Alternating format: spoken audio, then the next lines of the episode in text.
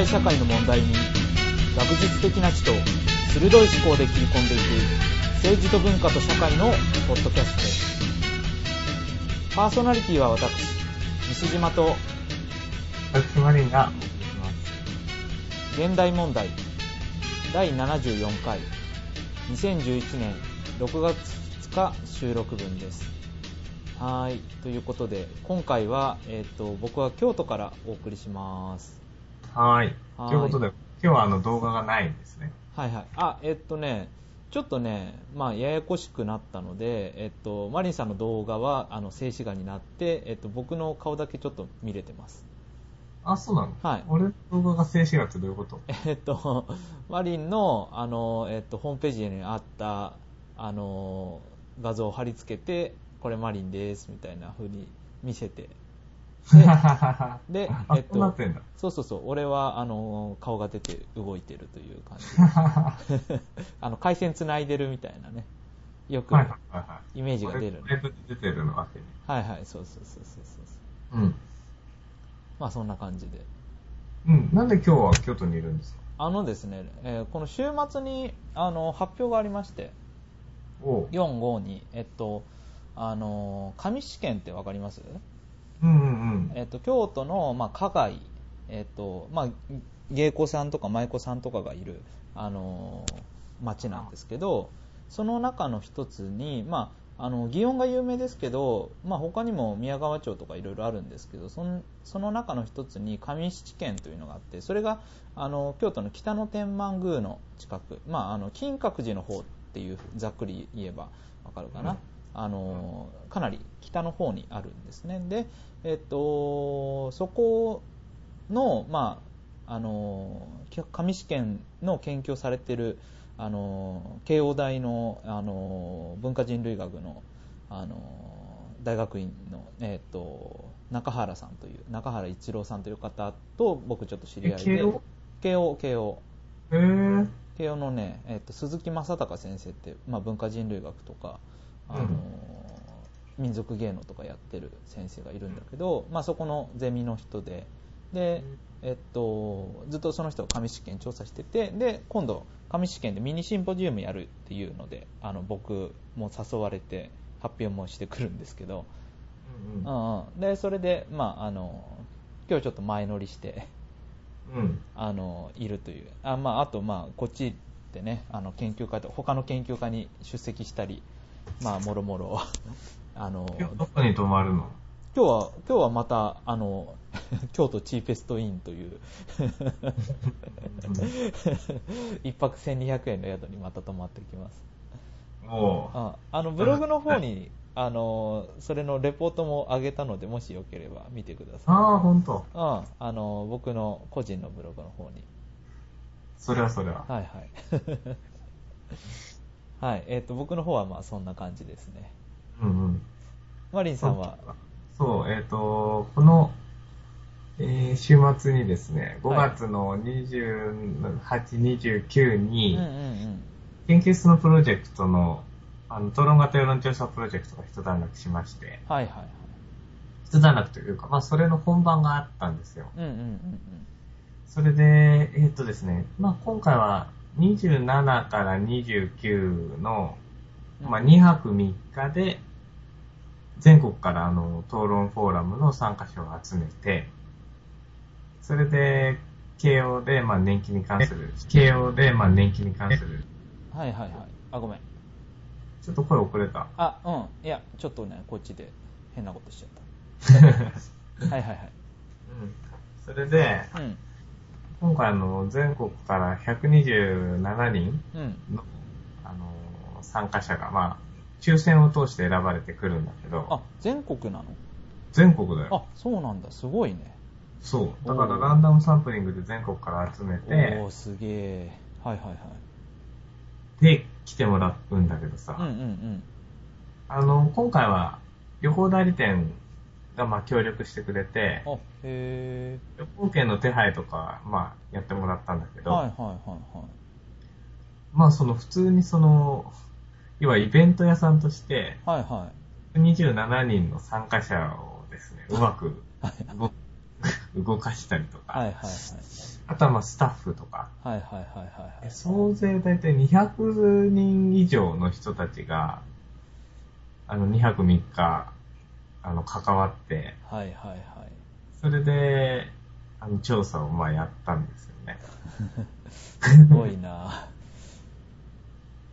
そうなんですよ。それで、まあ、あの、全然結果成功、まあ、しまして、うんうんうんで、調査結果なんかももうちょこちょこ出たりしてるんですけうん。ど。うんでですね、まあ、あの、まあ、プロジェクトの具体的な話っていうのは今度別の回を、あ、はいはいはいはい。討論型世論調査の話は別の回でやろうかなとうんうんうん思ってるんですけど、まあ、あの、研究者っていろんな研究のやり方があると思うんですけど、うん。はいはいはい。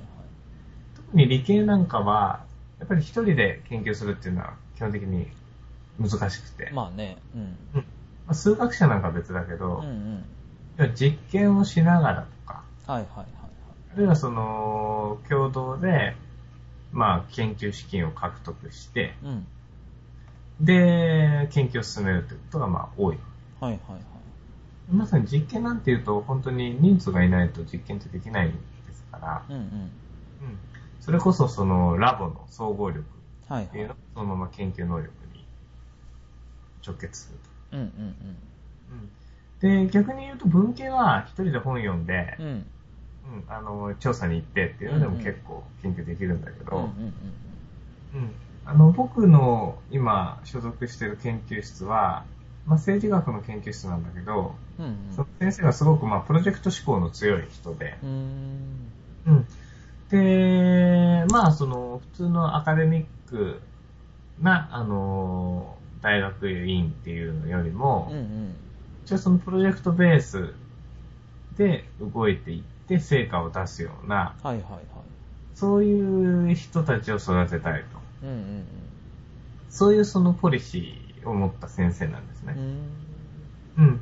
それでまあ今回の討論型世論調査もまさにプロジェクトベースの、はいはいはいあの、大学院プロジェクトでですはい。ね。うんうん。で、僕ら、今回でも厳しいのが陰性3人しかいなくて、あー、え、あー、はいはいはい。で、あの、学部生、あと全部学部生なんですよ。ん。10、ん陰性3人、学部生18人とか、そういう、あー、バランス、大丈夫だ。うんうん。それで、まああの、なんとか やりきったんですけど、お疲れ様です。うんなるほどあの、まあそういう、今回のプロジェクトっていうのを通して、うんうん。は、その、今までは、やっぱ個人、個人でいろいろマイペースで調べたりとか、うんうんデータ分析したりっていうのが好きだったんだけど、うんうん。やっぱり、あの、大きなプロジェクトやるとうん。う、ん。一人でできることとのスケールが全然違うわけやっぱその面白さに気づきまして、うん逆に僕の大学院は SFC の大学院なんですけど、うん。まあ、基本的にはあの跳ねっ返りの大学院で、要は三田の正統派というか、はいはいはいはい。からある伝統的な研究派と、やっぱり違うスタイルで生き残っていかなきゃいけない大学院だと思うんですよ。うんうんうんだからそういう、まあ僕の所属っていうのも含めたときうん。に、うんやっぱりその、共同研究プロジェクトベースっていううんうんうんで、まあ成果を出していくっていうのが、やっぱりこれから僕のそのキャリアっていうものを考えたときにも、はいはいはい。やっぱ重要なんじゃないかなと思うようになりまうん。して、で、まあ、西島さんなんかも、あのー個人研究はもちろんなんですけど、うんうん。あの、民族芸能のユーストとかやったりとか、はいはいはいはい。ああいうのもまあ、プロジェクトなわけですよね。うん、あのね、結構だんだん参加者増えてきた。うん。そうそうそう。だかうんら、そういう意味で、要は、他の人たちを巻き込みながら、うんうん自分が面白いと思うこととか、うんうんあとはまあみんなが面白いと思うことを、はいはい。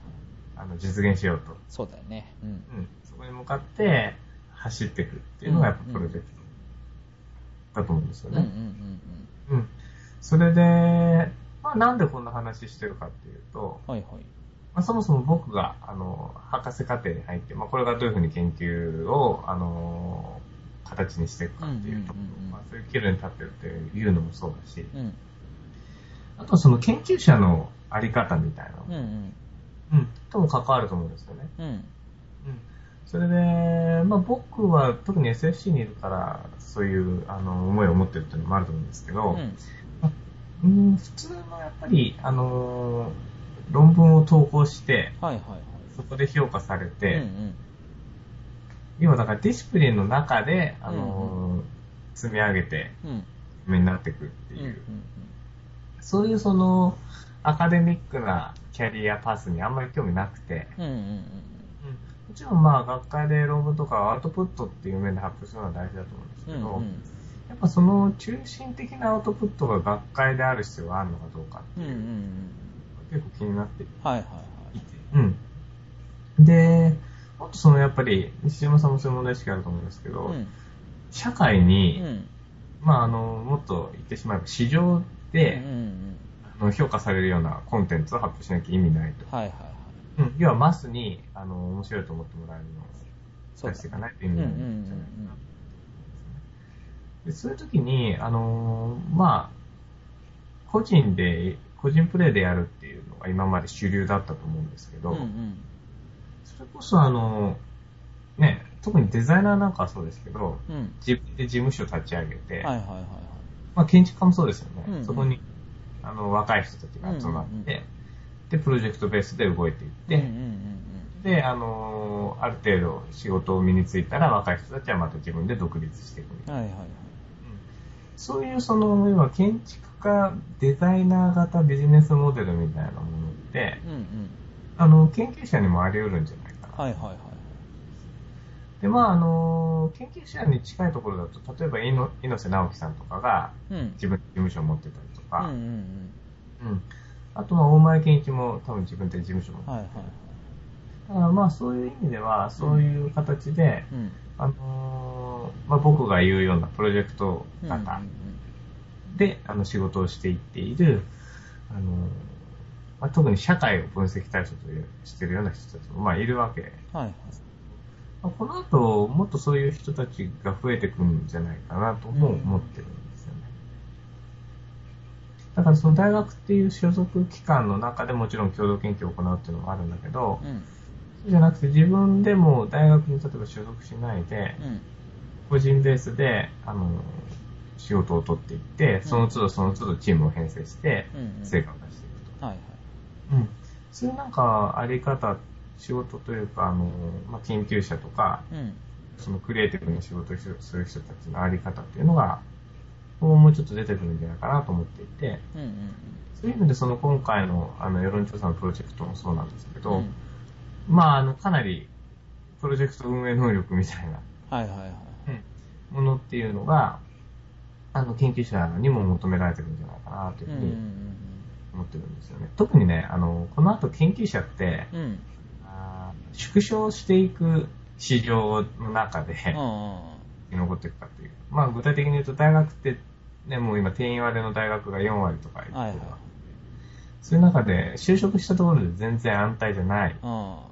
じゃあ、で、ね、うん、まあ大学もそうだし、他の研究所とか学芸員とかね、そういう、あの、研究関連の施設なんかはもうザクザク人を整理していくだろうしね。うん。基本金ないわけで、そうそうそうそう。要はどっかから金をもらいながら何かやる、一人でなんか金にならないことをやるっていうモデルが、うん。相当特権的な一部の学者にしかもうん。うできないような、うんうん。そういう時代になってきてると思うんですよ。うんうんだから自分たちで金を取ってきて、うんうん。あの、学生とか、まあ、スタッフを食わせうんてうん、うんで、あの、プロジェクトを回していく。うん。はいはいはい。うん。で、成功させて、また次のプロジェクト。うんうん次のプロジェクトみたいな。うんうんうん。そういう形で、あの、成果を上げていくモデルっていうのがうん。、うん。あの、その研究を、研究者を目指す人たちの間でも、一つ選択されうる道になるんじゃないかな。はいはいはい。うん。まあ、僕と西島さんなんかまさにそっちでも勝負しなきゃいけない、そうそうそうそう。うんうんタイプだと思うのうんで、うん。そういう意味で、あの、僕今回のそのプロジェクト、また、まあ3回目なんで、だいぶ板についたぐらいある。でもまあ、その研究式の使い方とか、めちゃくちゃ複雑というか、あーね。非常に大変で、はいはいはいはいは。はいい、あの、ちょっと苦労した面もあるんですけど、ううん。まあ、あの、そういうのもトータルで、まあ、すごくいい勉強になったなと思いまして。だから、要はその、共同で成果を出していって、ん。うんうんかつ、まあ、その、要は、クライアントの、うん。うん。うん、あの、要請にも応えないといけない。そうだね。うんうん。依頼を受けてって。そういうことをどうやったら、あのー僕らうんうん。の、その、例えば西島さんだったら民族学だったりとか、はいはい文化人類学とか、はいはい。あとその地域活性とか、うん。うんうんうん。そういう文脈でできる。で、僕だったら、まあ、自治体の政策とか、あとはもちろん実際以外の多分組織、うんうんうん。企業とかもやっぱ相手にしないと全然飯食っていけないと思うので、いや、その組織をどうやって良くするか、あるいはその集団をどうやって良くするかみたいな話を、はいまあ僕は多分これから、うんうん。あの、研究者としてやっていかなきゃいけない。と思ってるんですけどね。だから結構でもまあそのプロジェクトにもさあのいろんな質があってさ、うん。あのまあ、マリさんが言ったようなそのクライアントから受けてで、まあ、ある程度かっつりしたところでやるみたいなのも、あのマリさんの場合は大学の研究室っていう単位で今回はやったわけですよね、はいはいはい。的には。で、えっと、僕が今やってる民族系のストリームの、まあ、プロジェクトはあの各地に人がいてそれをつなげて、まあ、今のところラジオやってて、うん。まあ、これからどんどんその、えっとまあ、雑誌とかあのそっちの方も作っていこうと思ってるんだけど募りながら。で、えっと、それとかは、まあ、割とそのうーん緩いつながりだったりするわけで、うんだからプロジェクトの質的にもちょっと違うかなっていう気はするし、まあ、あとそのおお金が発生するかどうかみたいなのもね、結構ポイントだったりするのかなっていうのであの割とね俺あのまだそんなに大きいお金を動かすプロジェクトはやったことないからさ、うん。だからそのあたりがちょっとどうなるんだろう今後どうなるんだろうとかマリンさんはどうですか？そのプロジェクトを動かすっていう時に何か話したい時にどどこの面を話したいですか？どこがまあ重要か？そうそうそう。うん。まああのー要は期限がある。はいはいはい。期限がね。で、うん。うん時間的制約って意味ですね、そはいはいはい。はいれ期限って。うんうん期限があって予算があると。はいはいはい。で、人員があると。うん。うんだからその、時間とお金と、うんうん。要は人物金ですよ。はい人物かねはいはい人物金。あとはまあ時間。はい。時間ね。うんこの4つの有限な要素をうん。うんどういうふうに効果的に組み合わせてはいはいはい。最大限の成果を出すかっていう。んうんううんことだなんですよ。基本的には。まあね。うんうん。うん。で要は普通にあれなんですよね。あの、好きなことやって、大体この時期までにうん。成果出せばいいや。っうん。ていう話とやっぱ全然違うはいはいはいはいはい。ことは非常に重要で。なるほど。うん。あとはまあその、人を常にうん。高いモチベーションうんで、うん。えーと、巻き込んでいかなきゃいけうんうんうない。ん。そうだよね。そう。そ、そこもすごく難しいところですよね。そう自分のそのプロジェクトに、ひあの人を巻き込むさらにはその、えっと、責任ある仕事を触れるだけのモチベーションを持った人たちをどんどん巻き込んでいくっていうのがねそうそうそう。一番重要なとこだよね。で、僕が今回やってみて、まあ、その、割と余裕は、お金に関しては割と余裕があったうんんうんですよ。うんそれで、あとまあ、時間は、あの、ちょっと自信があった関係でバタバタしああたりました。ーはいはいはい。うん。でもまあ、それでもまあ、最後バタバタになるのは当然なんで、うんうん。あの、まあ、そこまでギリギリっていう感じでもなかったんですけど、うん。やっぱり難しかったのは人の配置。うんうんです。うん。で、今回のプロジェクトは、あの、本当に、えっ、と、科学研究費の中で一番でかい、はいはいはい。一番 A っていう数千万。はいはいはい。はいはいはいはい。で、うん要はその数千万円を使うっていうのはやっぱ大変、数千万円分の仕事ってやっぱ大変なんですまあ、そりゃそううん。だからその、やんなきゃいけないことの範囲はでかかった。うん。うん。うん。で、かつそこに向かってやっていく人の数がちょっとやっぱ少なかっうん。うん。た。で、要は陰性っていうのは研究室に所属してますから、うん。あの、ある程度、まあ、コミットメントせざるを得ない。うん。うん。けど、学部生の子なんかは、あの、うちの大学って研究室掛け持ちできるんですよ。はいはいはいはいで、かつ、まあ、あの、授業もあるし。はい。うんうん。で、しかも研究室辞めることもできるんで、はいはいはいはい。うん、そういう意味では、その、いや、すごく入れ替わりがあるわけなんだ。あるんですよね。多分、まあそれはた他の大学の全部に比べてもある。ああまあまあ、それはそれでね、風通しいいのはいいけど。僕は全然トータルでいいと思っうんうんうんてるんです。うんそういう中なのうん。で、うん。ちょっとでもなんか嫌だなと思ったら、多分、離れちゃう。はいはいはい。うん。あと、やっぱりね、あの、休み？夏休みじゃないか、春休み？はいはいはいはい。僕は、あの、2月、3月、4月、うんうん。もうほぼ全てこのプロジェクトのに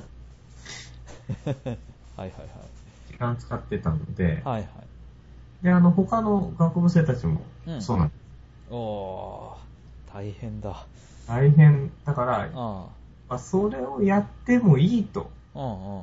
思えるだけの、そもそもものなのかどうかっていう。そうだよね。やってもいいと思える仲間とかがコミュニティなのかどうか。うんうんうん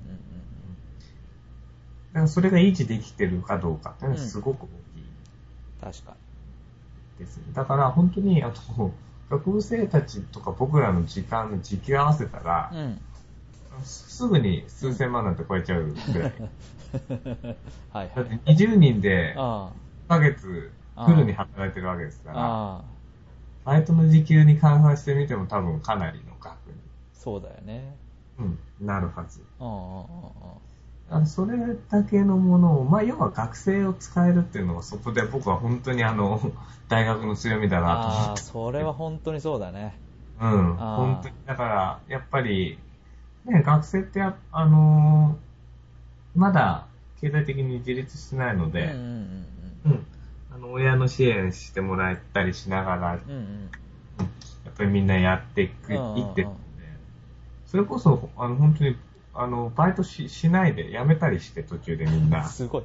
うわー、すごいなだから、あの、旗から見ると、ー完全にブラック企業みたいな感じ。いや、もう完全にブラック、ブラックですよ。はいはいはい。ななんだけど、ああの、やれちゃうんですよ。あチームとしてあ。乗り切ろうと思えば乗り切れる。うん。で、うんそれで、あの、やっぱり、あの、もう本当状況状況とか場所場所とかプロジェクトごとにもう依存うん。問題なので、はい。正解は多分全然一つじゃない。うんうんうんうん。あと、プロジェクトマネジメントってあの、もう学問としても、あーしっかりとしたものがありましあて、、本当に。うん。あのー、1930年とか40年代ぐらいから、はいはいあはい。生産管理のうんうん。あの文脈でかなりあの発展してきて、なるほうん。要はだから現場にもう本当腐るほどの蓄積がある。ど。そうだね。そうだね。うん。だからそういうのがどんどんどんどんあの体系化されていって、うん。と研究領域としてもうんうん。あの確立していると、なるほどね。うん、いうところなんですようんうんね。うん。それで、要はやっぱりその20人学部生で院生3人で先生2人みたいな。うんうん。うんうんで、要はそのピラミッドの中で最大限の成果出すっていううん。とで、要は全てのプロジェクトってうんうん。予算もなければ時間もなくて人も足りない中で、そうだね。うん。それなりのことやらなきゃいけないんだと思うんですようん。うんだから、それはあの、大変さっていろいろうん。うん。あるんだと思うんですよね。うんそれでね、あの、これ僕面白かったのが、はいはいはい。あの、やっぱプロジェクトがちょっと忙しくなってきて、うん。その割り当て、どこに誰を配置するかなっていうのを、あのー話しながら友達と帰ってる時に、うんうん電車だったんですけど、はいはいはいはい。ちょうど向かいの席に、うん。おじさん二人が真剣な顔して話してて、はいはいちょっとあの、興味あったんで、はい。うん。聞き耳を立ててみた。はいはいはい。そしたら、うん。まさにその僕らと同じ話していて、うんうん。要は新しくプロ始まるプロジェクトうにん。誰を配置するかっていう。はいはい。なるほど。うん。はいはいはい。で、なんか若手から何人か出さなきゃいけなくて、うんうんうん。で、やっぱり、その二人の評価、おじさん二人の評価っていうのが結構一致してるんですよ。うんうんうん。は責任感があるかはいはいらとか、はい。うん。あいつはまだあの若いけど、うんあの、力があるし、うん今回のプロジェクトに入れておきたいとかうん、うん本当に、その、僕話聞いたの10分ぐらいだったんですけうん。ど、はいはい。その間だけでも10人ぐらいの名前が出てきて、おー。誰をどうするとか、あともう一つ他のプロジェクトが走ってるから、そこから人を書いてとかさ、がっつり聞いたね。うん。っていう話をしてて、ああ、みんな同じ問題を抱えて。うん。だね。うんうん。そうそうそう。だからやっぱりその、要は、集団というか組織。で一つの成果を出すために。あの、動いていくっていうところは、あの、もう、今の現代社会のベースですよね、一つの。うんうんうんうんだから、研究者がある種スタンドアローンでやってるのが逆に言うとめ珍しくて、まあそうだね。うん。ほとんど全ての仕事っていうものはうんプロジェクトなんだと。うんうん。うん。で、まあ今回は僕はやっぱその学生っていうところで、あの、うん。やっぱ動かすのが大変。うんうんやっぱあと気使うしね、あの、みんなそれぞれあの、やり、やりたいことやらなきゃいけないことっていうのが、ね。仕事だとさ、おうん。前仕事なんだから給料もらってんだからって言って、で、それでね、あの、きつく、ケツ叩けるけど ね学生はボランティアでやってくれてるようなボランティアだからね。うんボランティアのど素人集団だかうん。うんらさ、うんうんうん、だからそれで成功できたのって奇跡なんじゃないかなと思うね。うん。なんだけど、まあ、あの、そういう場にまあ居合わせるこうん。うんうんとが、あの、幸運ながらできまして。なるほうん。それで、やっぱりその、面白いんですよね。みんなで何か一つの目標にど。うんうん。向かっていくっていうのは。はいはいはい。うん。で、今回はその、僕は調査設計っていうのではほとんど先生にお任せだったんですけど、うんなので運営側だったんですけど、うんうんうん。やっぱりこれ逆に言うと自分のやりたいこと、プロジェクト、うん。うんで、金取ってきてみんなと一緒にやって、で、ある程度のその、要は、対価をみんなに与えられてみたいな。うんうんうん。そういうふうにもし、あの、うまくやれるのであれば、ややっぱりそれは、あの、やってみたいなっていうふう。で、あの、なんか建築事務所とかの話聞いてても、はいはい。基本的に、あの、特に建築は徒弟制度みたいな感じで、ああ、まあね。うん。うん。要はその事務所に入って、うん。3年間はもう家に帰れないみたいな。はいはい。うん。で、その、そこでもう、あの、本当に、あれですよね、し職人の修行と一緒ですよね。ああ、もう、うんとにかく実地で、あの、誰かについて、うんうん。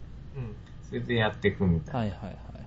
あまあ、あの、それを耐えられるだけの根性、その個人にね、うんうん根性と、あとはそのプロジェクト自体に、うんあとはそのプロジェクトのリーダーに魅力がある。うんうんで、僕思ったのは今回その、根性がある子が集まったんですよ、かなり。うん。おー、いいね。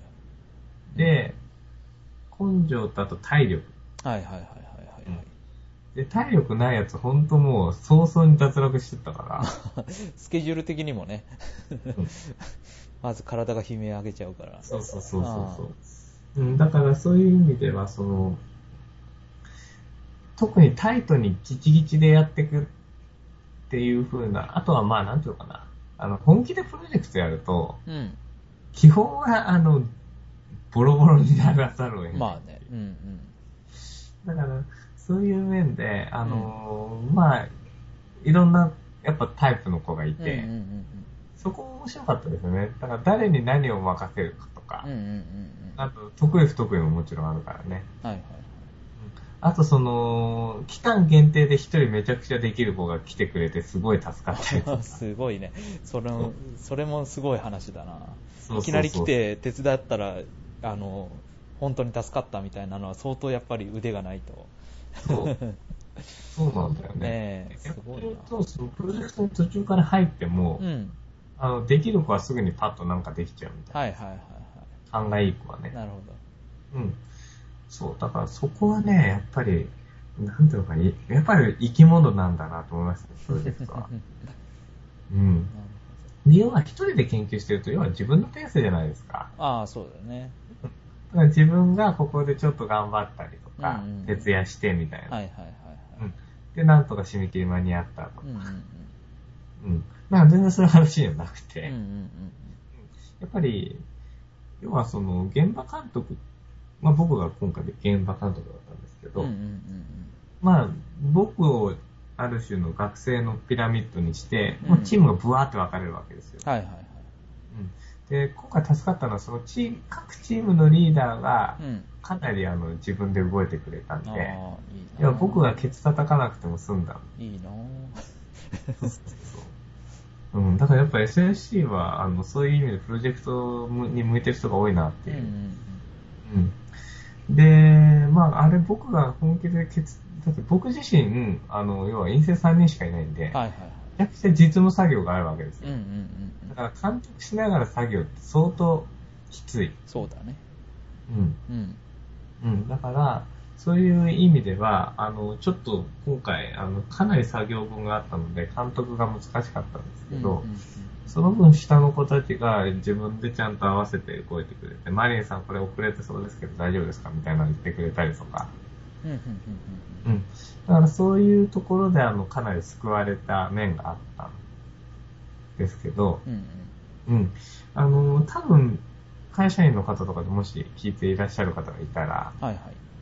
このプロジェクトうまくいったとか、あのプロジェクトうまくいかなかったとか、多分すごく、あのー体験的な、ありそうだね。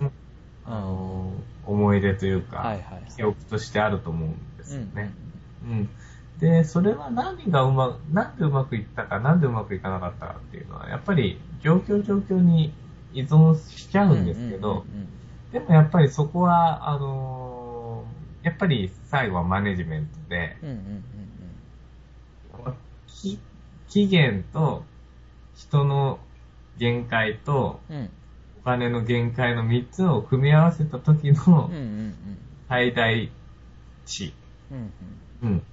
まあ要は全部を掛け合わせた時にいくつになるかっていう。うんうんうんうんそこが、まあど、どれぐらいのものなのかっていうのをちゃんと計算でまず最初に出さなきゃいけない。はいはい。うん。で、うちの先生はそういうの全然計算してなくて、うんいきなり彼だけぶっと、ぶんどってきたんですよ。すごいね。それもまた合議な話だよね。うんそれで、全然でも、基盤がないわけですね。うんだからそれを僕は、僕らが基盤を作るために人を集めて、うん。はいはいはい。で、なんとか回すみたいな話なんですけうん。ど、まあそれもやっぱりその、なかなかね、やっぱあの組織って何で動くのかなと思ったら、やっぱりその組織がやってること自体がいいと思えるかどうか。うんうんうんあとはやっぱ仲間が一緒にいて楽しいと思えるかうん。うんうんうんどうか。その二つが一番の原動力、はいはいうん、なんだと思います。あの、すごくシンプルなんだけど、はい。うん逆にそれがないと、うん。あの、やっぱり特に学生なんかに動いてもらう今回のようなプロジェクトは全然うん成立しないうんうんうんうん。だと思います。なるほど。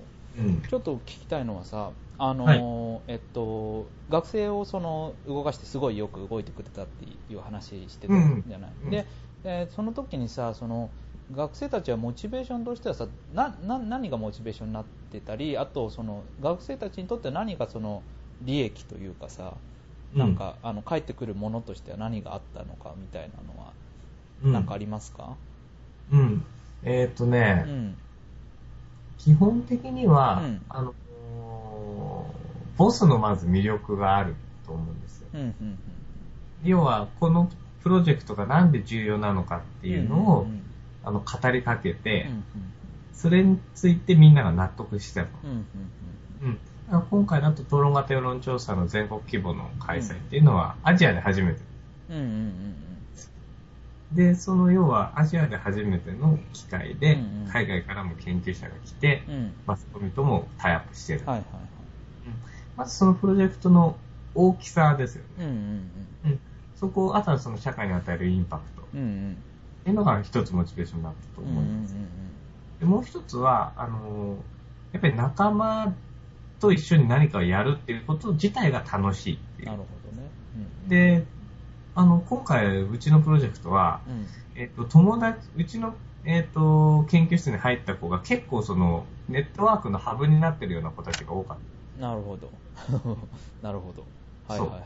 だから逆に言うと、そのハブになるような子たちが集まるだけの、うん。あの、そもそもの魅力があったっていうことなんでうんうんすけど、まあ要はそのハブになっている子たちっていうのがうん来て、うんで、その子の、さらにネットワークで人が集まってきてで、かつそのハブ同士の子たちが仲良かった。うん。っていう感じ。だからそのもう研究室自体の仲間意識っていうのはすごく強い。なるほどねうん。結構まあじゃあ人間関係も込み込みでうまくいった面もあ、もう非常にうまくいった。はいはいはいはいだからまあ最後のさ、うんよ3、4日はほんとボロボロだったからちょっとギスギスになったけど、うんうんそれでもまあ全然あの喧嘩にはならず、うんうんうんうんうん。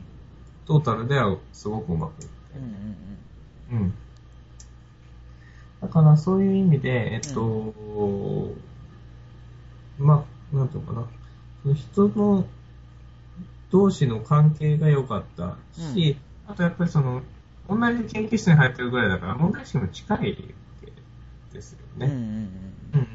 あの、うちの、うちのというかまあ、大学の研究室って本当にいっぱいあるからさ、はいはいうん。だから企業と違って本当に行きたいとこ行けなかったとか、うんやりたいこと企業でやれてないってことは実はあんまりなくて、うんうん全部っていうことで見ると。うんうんもうすごいな、ひ何百人かいる先生の中から、自分が一番研究したいことをやってる先生のところに、まあ、入れる。はいはい選択して入ってくるわけでう、んまあなんかみんな自身も大事だと思うこととか、うんっていうのが、あの、近い。うんうんうん。それもやっぱり、あの、目標に向かってやっていく上ではかなりモチベーションになってるのかな、というふうに思ってるんですけどね。なるほどねうん。いやあの多分ねこれからその何か、まあ、プロジェクトをやっていくにしてもそのなんていうのかな、まあ、プロジェクトのコアのメンバープラスやっぱりそのそれを支援してくれる、まあ、それはボランティアだったり、まあ、バイトだったりもするのかもしれないけど、まあ、その人たちをどう巻き込んでいけるのか。でその人たちにとってはそう何が還元されるのかっていうのがちょっとやっぱ気になってて。で、僕なんかはささそのプロジェクトのやり方としてはあのーまず自分が動いて自分の自分がその営業してお金取ってきて であと,、えー、と入ってくれる人は最初はだから無償で働いて働くっていうか、まあ、参加してもらってで徐々に、えー、と自分の方でお金が取れたら徐々にあのそこからまた還元していくみたいな形で多分これからやっていくんだと思うんだけどだからその時にやっぱりあの巻き込んでいく時に相手にこうどれだけのバックを用意するのかっていうのが、えーと今か課題というかそのせっかくね手伝ってくれてる人にあの、何かやっぱり還元したいんだけどそれが、うんどういう形であの還元というかなんか利益につながればいいのかなっていうのがちょっとね今割と悩みなんですよ。うん。それはやっぱりみんながうね、んあるところだよね。んうん。あのー基本的には、やっうんぱり自分のやりたい企画っていうのと、うんうんその、そこに賛同してくれる仲間、はいはいはいうん、のそのやりたいことっていうのをどう帳尻合わせるかっていう。そうだねうん。それで、やっぱりその、どういうふうに関わってくれたら、うんあなたにプラスがあるのかっていうのを、はいはいあの伝えることだと思うんです。だねうんうんそそこはやっぱり結構、あの、まあ難しいかもしれないんだけど、うんうんそれでも、あの、やっぱり同じような問題意識を持ってて、うんうん。で、なんかやりたいと、はいはい何かやりたいと思ってないとプロジェクトにわざわざ首突っ込まないですまあそうだね。うんううんん。基本的にはなんかやらなきゃいけないなと思ってる時に、あの、それに近い問題意識を持ってる子が、うんうんね、提案してくれたと。うん。うんうん。だからそこになんか乗ってくる、うん。うんうん、じゃないかなっていう。うん。うん。今乗ってこくる子っていうのは絶対にいるはずですからね。うん。だからそこをどれだけ自分たちでちゃんとできるかっていうう、そだね。うん、ことだと思います。うんうん。だから、逆に言うと、そのみんなが一緒にやりたいと思うようなことじゃないと、うん。うんプロジェクトとしては成り立たない、そうだね。うん、わけですよね。はいかつ、まあ、その、まあ西島はそういう力は十分にあると思うけど、うん。コミュニケーション能力とかさ、はいはいはいあと責任感とか、うんうんその個人としての魅力うん。うんうん。がないと、もう全くできない。そうだね。人はついてこないから。うんうん。うんだからそこをどういうふうにあのやるかっていうことだと思う。なるほど。まあ、今、いろいろね、あの、NPO とか、あとは、うんえっ、と、あ、NPO で、そのユーストリームで、あの、動画中継する NPO みたいな、うんえーのに関わってたり、まあそこは今資金繰りが結構大変で、うん。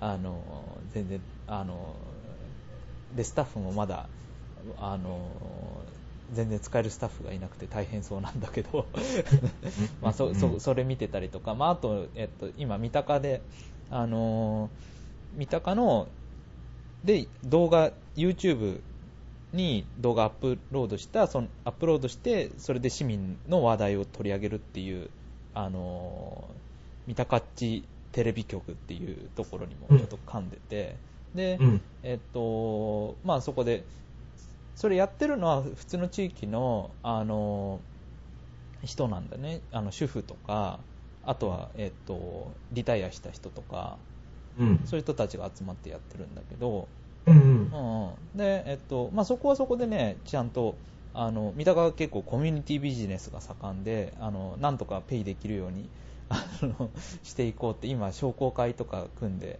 なんとかね、ややり始めてるところで結構面白くなってきてるんだけど、まあそういうプロジェクトがあったりとか、まあ本当になんか、あの、マリンみたいにね、あの、大きいお金取ってきて、で、それで調査、動かすっていうプロジェクトもあれば、まあ、僕が今言ったようなのも、まあ、プロジェクトなので、で、それを、ね、それぞれどう回していくかっていうのはあの、本当に僕としてもこれから、あの、課題なのでね、うんうん。ぜひ考えていきたいなとは思うんだけど。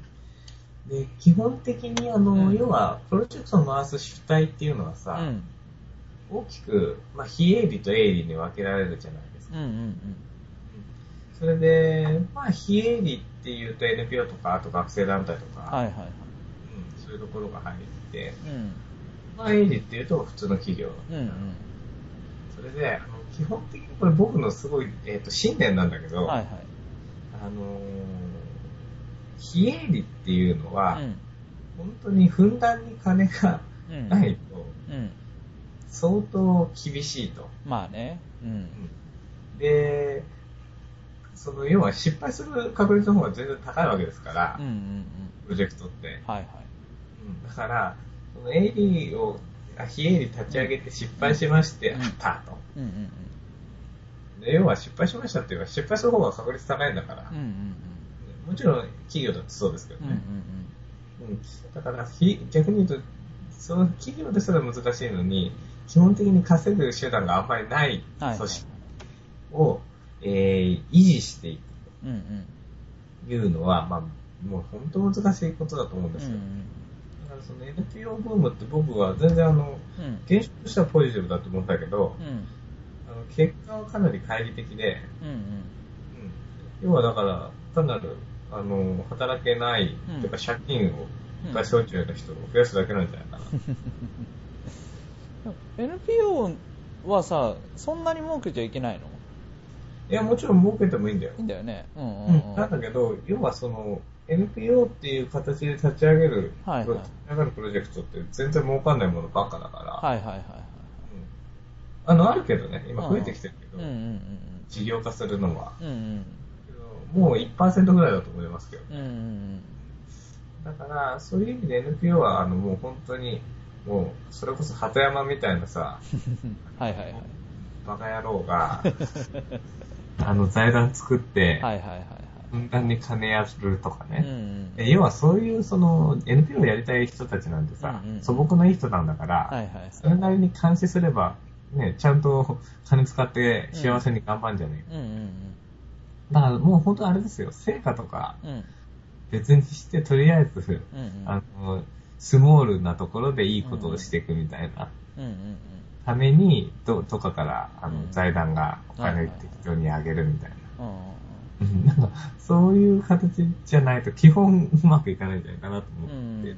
だからまあ採算性はねしっかりしないといけないと思ってるんだけど。まあ正直ね俺もだからその NPO の方向に行くのかあのまあ個人企業か、まあ、もしくはまあ本当に起業しちゃうかみたいなのはね、ちょっと迷ってるとこなんだよね。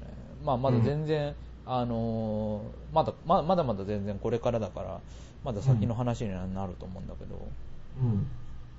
だそれはね、まあ、事業化はあの営業はバンバンかけようと思ってるし、うん。あの別に NPO になっても別にあの貪欲に稼いでいこうとは思ってはいるんだけど、ねえそのあたりがどうなんだろうなとか、うんうんそうだようね。ん、だから、まあ、NPO になると結構その何、えー、と助成金とかさ、まあ、そういうのは使いやすくなったりとかうん。するっていう話を聞くからさ。うんうんうん。うんだそうだよね。うん、だから、まあだから、うん、うーん、僕のイメージでは、やっぱり、あの、成功してる人っていきなり NPO やったっていう人はあんまうん、多くない。うんうんはいはいはい。で別のところでキャリアをしっかりうんうんしていって、うん最後そこに行き着いたみうん、なるほどね。たいな、うん、人は結構いるのかなと思いますし、あとは、あの、やっぱり、金を回さないとダメですよね。そうだね。そうだね。それはそうだ金の回る仕組み、うんうん。で、僕がよく言ってるのは、うん。これちょっとあの、反感買うかもしれないんだけど、はいはい金の匂いと権力の匂いがしないプロジェクトってダメだっていうふうに。はい。はいはいはい。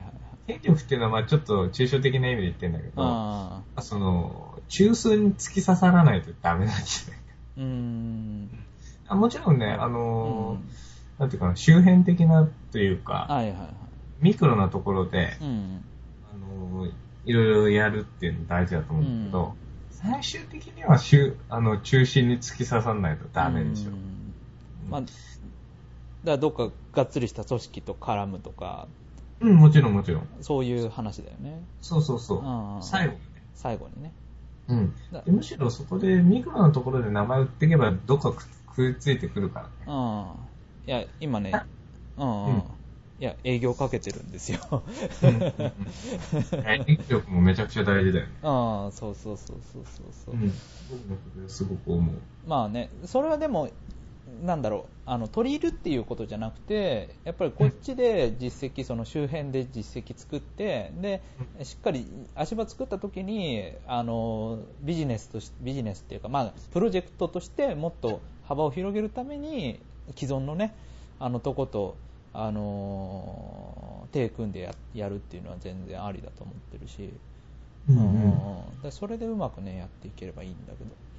うん。うん。だから本当にさ、イベントって結構大事だなと思って、うんうん あの、関係するイベント行くとさ、結構やっぱり、いろんなその関係者が集まってさ、で、そこで名刺渡したりさ、あの、うんうんえっと、話してさ、まあちょっとした営業みたいなこともできるからさ、うん ね。あ学会なんて本当営業の場だしそうだね。ね研究あ、うんうんうん。うん。本当そう思うよ。だなんとか、そういう形でね、ううまく、うまい仕組みを作っていけたらいいな、うん うんうんうん。いや、本当そうだよね。うんうん。僕もそう思ってるよ。うん、だ結局ね、そっちで、だ研究って社外に還元されるまでに結構時間かかっちゃうし、うんあのー出力先が、まあ、学会向けだったりすると全然読んでもよく分かんなかったりするからね、うんうんそうじゃなくてもっと直直に帰っていくような活動その、えっと対象に自分の研究の対象や、まあ、に帰っていくような活動っていうのは割とそういうことかなっていう気はうん。してるんだけど、まあ、ちょっとね、どうなんだろう、あの今までさ、結構文化人類学とか民族学とかって僕のジャンルなんだけど、うんうん。あのあんまビジネスと絡むことは、まあない。ないじゃないなかったんだけど、まあうん。うんあの例えばビジネスをやってる結果、例えば文化人類学の調査で、まあ、なんか成果物作ってがっつりその町おこしとかと絡んじゃってで、えっと、発表するみたいなのはないことはないんだけどでも若干こうなんか研究の対象はその、まあ、産業観察とか観察とかあの、うん結構対象はそのままにしたまんまそれを研究者が入っていって書き乱すことなく、あのその中でね、えっと、見て、まあ、あの寄り添うように、まあ、観察するのが、まあ、研究者倫理としてあったんだけどさ。うん。でも商業化した時にそうそうはいかないじゃん。まあそうだうねん、地元の人とがっつり絡んでで、えっと、どうやってこの地元を売り出すかっていうあの地域資源を売り出すかっていう話にがっつり絡んでさ。でそれで、あのその魅力を発信していってでうん。さらにはその調査結果みたいなのをあの学会で発表するみたいなうん。ことがあった時にさ結構なんか批判も出そうなんだよね。うんうんうん。うん研究者倫理としてどうなんだそれはみたいな、ん。地元引っかき回したんじゃねえかこらみたいなね、うんうん、だからそのあたりとどう関わまああの最悪そんな風に言われたらあの学会飛び出しちゃえばいいっていう 気はしてるんだけど、うん。うんうん、そのあたりなんかあります？マリンさん。うーんとね、そこはあの、うん。やっぱり、ううん。んうーん研究っていうのが、例えば、西山さんのような業界で、はいはいはい。えーまあ市場に乗るっていうことと、ね、ちょっと違う、うんうん。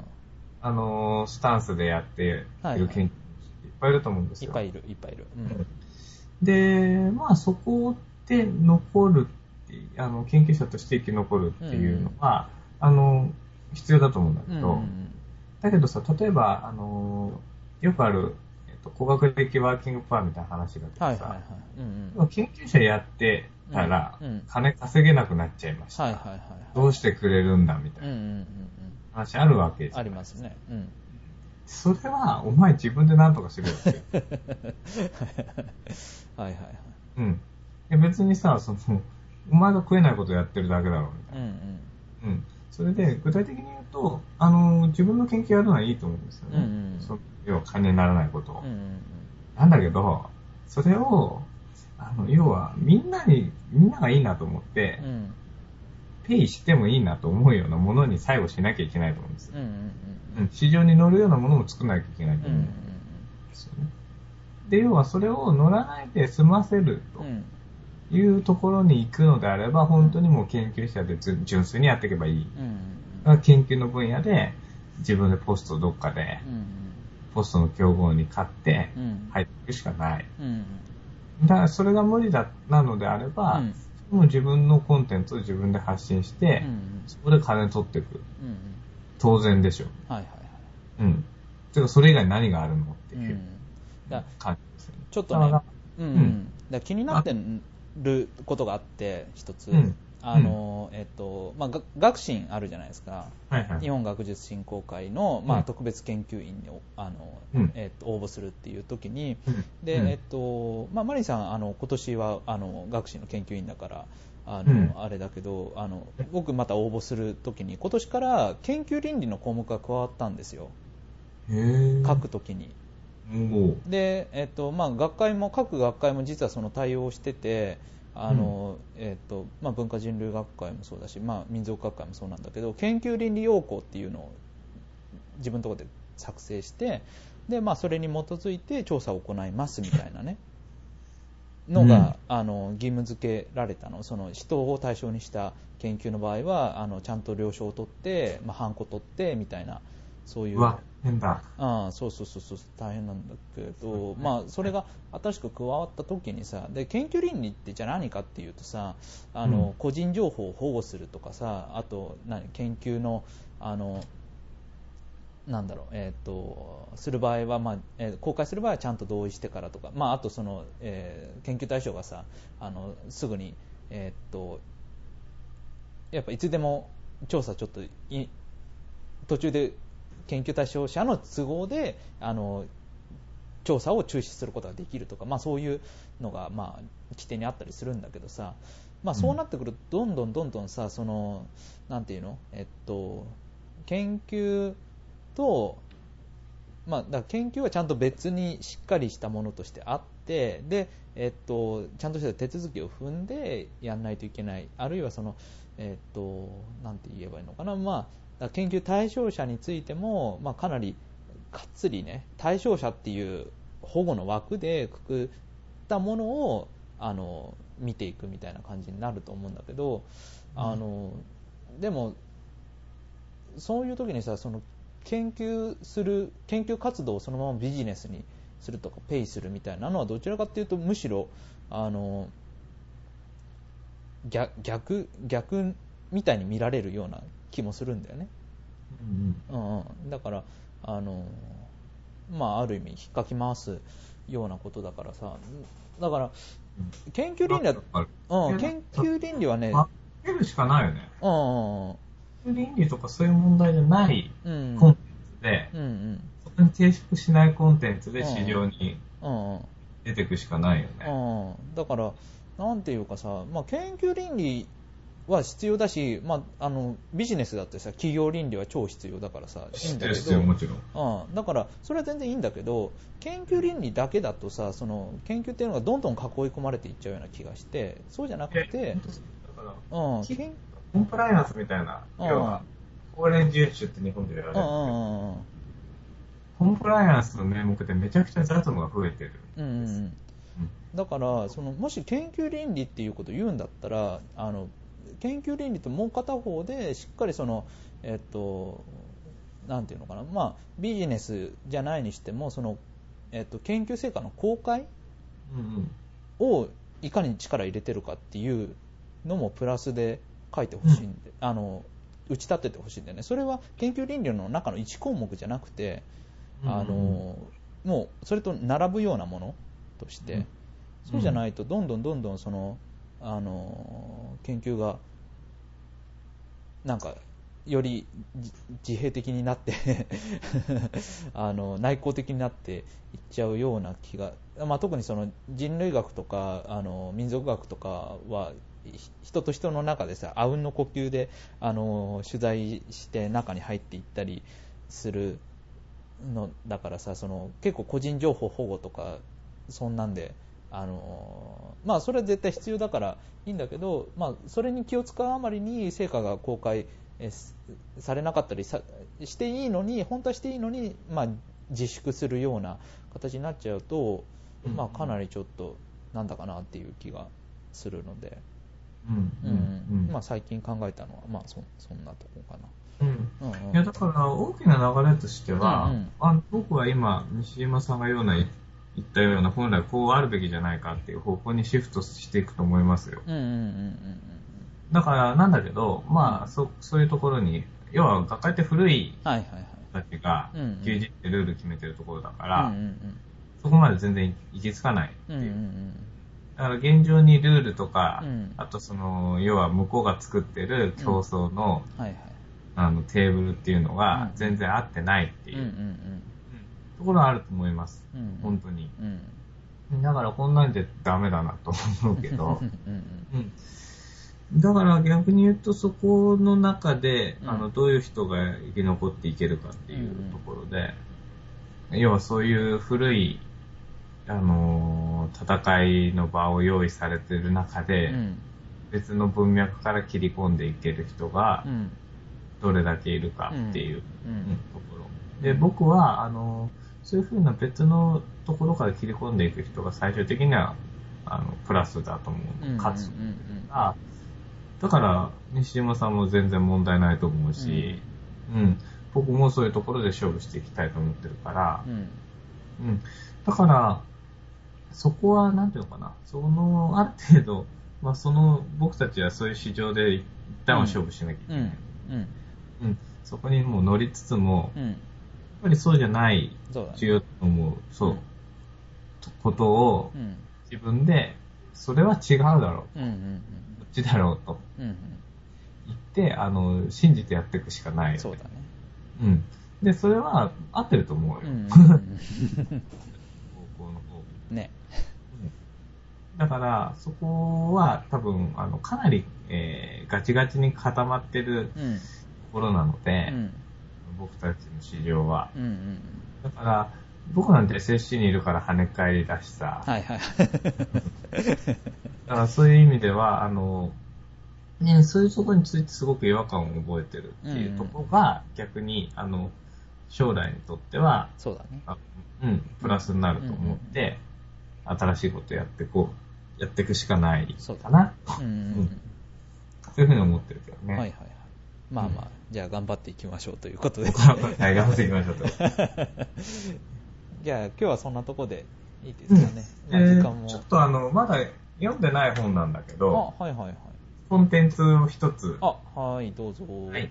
はい。えっと、昨日買った本です。うんうん。ええーと佐藤柏のクリエイティブシンキング。っはいはいはい。ていううん本で、うん西島さんも佐藤柏は、えあいや読んでないあ、あの、読んで、あの、名前は知ってる？えーっとねえどんな字書く？うんえっ、とね、うん。柏はね、可能性の可に、うん。武士の死に、あ和食の和。あーはいはいはいはいはいはい。あの、アートディレクターの人、あのーいろいろ有名な、ユニクロので、あのー統合プロデューサーみたいな、はいはいはいはそういうユニクロの今のロゴを作ったのが彼。いなるほど。うんまあ、いろんなその CM とかは、あとはその商品のディレクションをやっていて、まあ日本で、知名度で言うと一番ぐらいのうんうんうんうん。人なんですよ。うんへうんー。それでまあその人、この人の学び方かっていうと、まさにプロジェクトのああなるほどね。人なんですね。要は自分で毎回毎回仕事を受注して、うん。それの、まあ成果っていうので次の仕事を取ってきて、はいはいはで、その都度その都度チームを編成して、いなるほど。うん。っていう、その、要はどういうノウハウを持ってそういうことをやってるのかっていううんうんであの、基本的にはこのひ、この本っていうのは、うん。うんえっと、一まあ、プロジェクトをどういうふうにしていく、あの、進めていくかっていう話で、うんうん。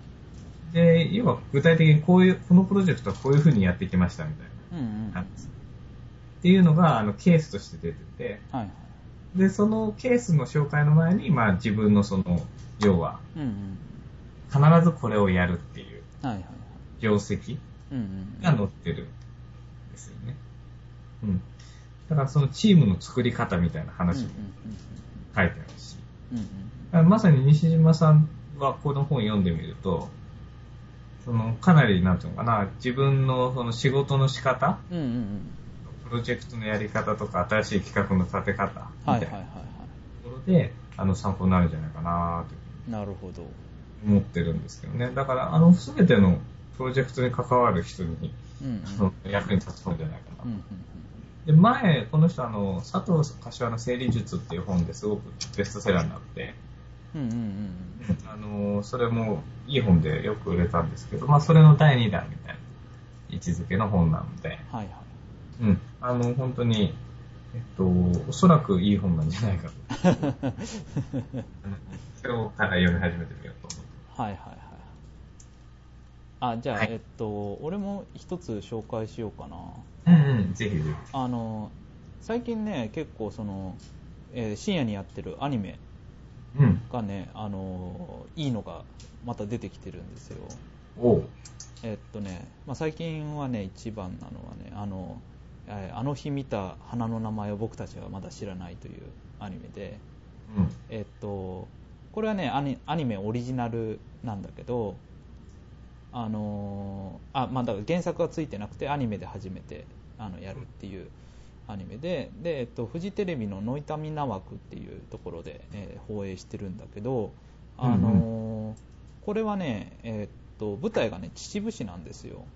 うん。埼玉の。うんうん、で、えっと、あのーまあ、内容は割とまあ青春ものっていうか、えっと、まあ、幼なじみ、10年前幼なじみですごい遊んでたんだけど、えっと、それが今では結構疎遠になってたり、あの主人公はあの前は、えっと、その幼なじみグループのリーダーだったんだけど、それが、あの今ではさ引きこもりで どうどうしようもなくなってるところから始まるっていう、うん、うん。あのなかなか、あのいいいい話なんだけど、まあ、あのこれが実際結構いろんなところで今あの受けててであの舞台になったあの秩父市もあのこれかなり推しててうん あのいろんなところであのポスター貼ってああったりとかねうん。して、まあ、ぜひ一度見てほしいあの1話とかねぜひ一度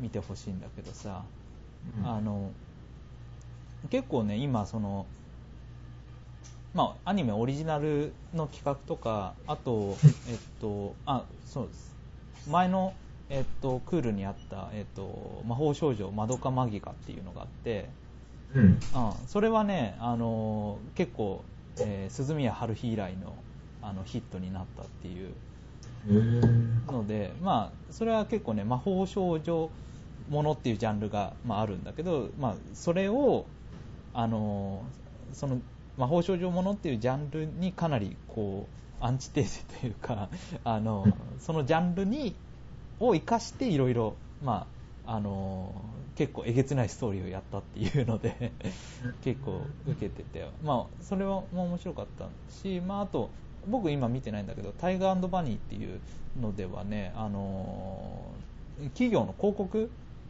を、あの入れた、あのヒーローというかロボットみたいなのが牛角とか入ってたりするペプシーとかうん。う んがあのアニメでやってたりとかまあ面白い企画が出てきてるんだけどあのこのあの日見た花の名前を僕たちはまだ知らない。あの花って呼ばれてるんだけどまあここは秩父市を舞台にしたっていうけど、まあ、他にも結構あの最近はいろんなアニメで、えっと、舞台がね、えっと、具体的にどこかロケ地が分かるっていうようなところがあってさうん。例えばまあ有名なとこだと鈴宮春日が、えー兵庫県の西宮市を、まあ、あの背景で舞台にしてたりとかあとラッキースタっていうのがあの埼玉県久喜市のあの鷲宮神社っていうのを、まあ、舞台にしてたりとか、まあ、他にも、えー、カンナギをが仙台だったりあと池袋を舞台にしたのもあるんですよ。うん。うん、デュラララっていうのでねであのーまあ結構そういう風にまあアニメの中でそのある街を取り入れるっていうのはなんていうのか結構そのアニメって抽象的な空間描いちゃうと本当にふわっとしたストーリーになっちゃうんで、まあ、どこかあのどこかの街の風景をあの実際に取材してそれをもとにあの背景描いて、まあ、ある意味でその、えっと、キャラクターたちにの生活に、えっと、命を与えるというかそのなんなんだろう現実感を出すみたいなね、うん。うん、形でやってるんだけど、まあ、そのアニメで町おこしとかあとその、えっと、アニメの、えで使われたその背景のところを聖地巡礼っていうことであの ファンたちがあの訪れて回るみたいなのはねあの結構盛りやずっと盛り上がってて。で、えっと埼玉のね鷲宮神社とかはねもうあのここ鷲宮町があのがっつり、えっとそこに絡んであの住民票を発行したりとか したりしてるというので、まああのまあ、いろんなアニメが出てきてるのでね、ぜひ見てほしいなという。うん。うんうんうん。あのことです。はい。はい。結構ね、本当に、最近のアニメは、あの良作が多いというので、うん。うん、ずっとアニメ見てる人たちも、今期は豊作だなとか、よく話を聞くので、ぜひ一度見てくださいということでした。はい。はいはい。で、えっと、じゃあエンディングの方に行きますかね。はい。えー、ちょっと待ってね。どこ行ったっけ。えー現代問題では、えー感想や意見を募集しております、えーまた取り上げてほしいテーマやコンテンツあるいはやってほしいコーナーなども募集中です、えー西島とマリンの意見に対する反論や間違いの指摘なども受け付けておりますのでよろしくお願いします。メールは現代問題のブログからお願いします。現代問題とすべてカタカナで検索をかければ、えーブログにたどり着けると思いますのでえそこからメールフォームで、えーお送りください。あのね、えー最近、えー割と定期的にアップしてるのであの、うんぜひねあの反応があると励みになるので聞いてるよっていう一言だけでいいので送っていただけると嬉しいです。はい。はい。ということで、えー今日は1時間10分ぐらいでしたね。うん。はいはいはい。こんな感じで。はい。はい。じゃあ、まあ、また来週ということで。来週ということで。はい。お疲れ様です